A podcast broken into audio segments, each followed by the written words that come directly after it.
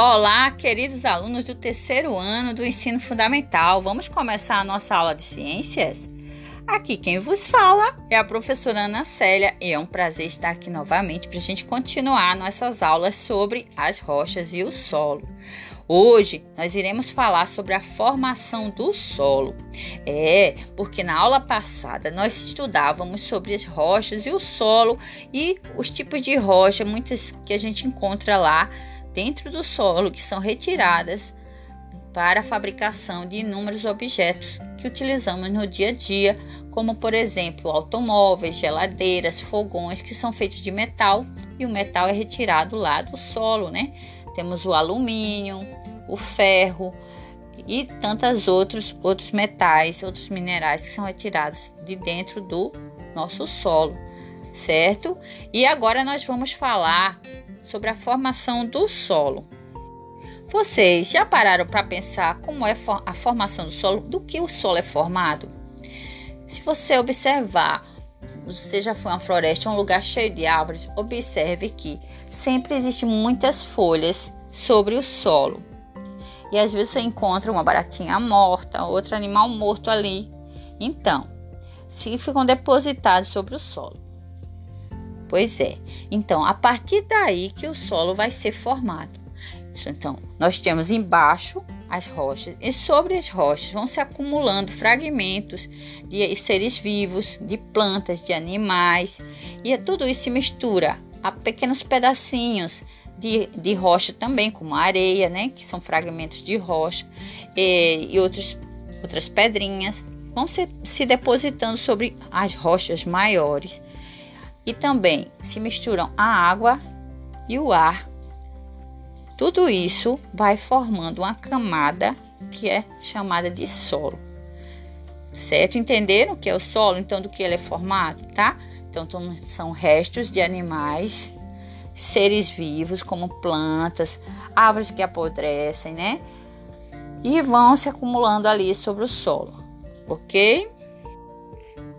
Então, então, gente, os solos é, levam muitos anos para se formar, muito tempo, né, para que eles formem uma camada de matéria orgânica. Se ele tiver muita, muita plantação, muitas plantas, aquela matéria orgânica ela vai ser depositada ali, ele vai sendo formado aos poucos, né?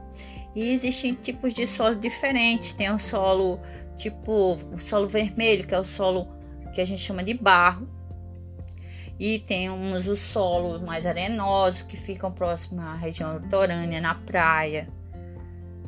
E temos o solo rico em matéria orgânica, que é aqueles, aquela terra preta que a gente usa muito para colocar nas plantas, no jardim, para que as plantas cresçam.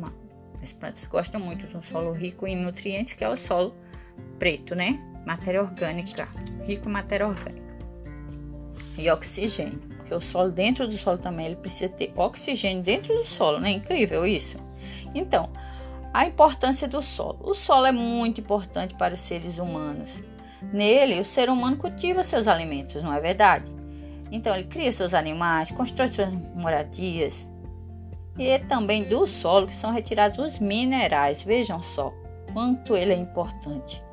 E muitos agricultores usam fertilizantes químicos e agrotóxicos para aumentar a produtividade das plantas.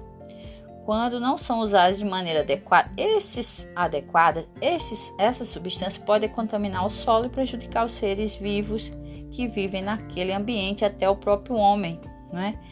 Ah, principalmente causar doenças e essas plantas vão ficar contaminadas, né? Se não forem usadas de forma adequada. Então, cultivo de solo é muito importante saber cultivar o solo de forma adequada para evitar a contaminação até da, das fontes de água, a contaminação do próprio solo e das fontes de água, porque a, o, o solo muitas vezes ele é carregado pela chuva e vai para os rios e esse e essa terra contaminada vai contaminar os rios. Então uma coisa leva a outra. Então, gente, preservar o solo, cuidar do solo é muito importante também. Cuidar da água, do solo, do ar que respiramos. Todos esses elementos estão interligados, eles fazem parte da nossa vida. A gente não pode viver sem nenhum deles, sem o ar, sem a água, sem o solo, não é? Então a gente precisa cuidar do nosso ambiente, do ambiente que vivemos, não contaminar o solo também com lixo. O lixo produz um líquido chamado chorume, que ele se infiltra no solo e causa contaminação de rios e fontes de água, além de causar contaminação do próprio solo. Então, é muito importante você não acumular lixos, lixo em lugares todos por aí, deixar lixo à toa também, pois também contamina o solo, tá? Então, vamos cuidar do nosso ambiente e lembrar também desses detalhes. Certo, gente? Então, que tal vocês fazerem uma experiência bem legal, uma experiência científica com a terra, com os diferentes tipos de solo? Então, você pode, é, num, dentro de um saco, você pode colocar, reco recolher o barro, que é a terra vermelha. No outro, você pode recolher a terra preta, rica em matéria, matéria orgânica, e também recolher um solo arenoso, uma terra rica assim em areia, né, com mais minerais. Então você vai colocar esses três amostras de solo aí e você pode fazer o seguinte: você pode colocar uma sementinha de feijão ou uma plantinha numa plantinha e você vai ver qual das desse tipo de solo a plantinha se adaptou melhor. Que tal? É uma experiência, tá? Então você pode colocar uma plantinha um, ou um grão de feijão, que é a semente de feijão, vai molhar e vai observar em qual desses solos a planta se desenvolveu de forma ma, mais vigorosa, né?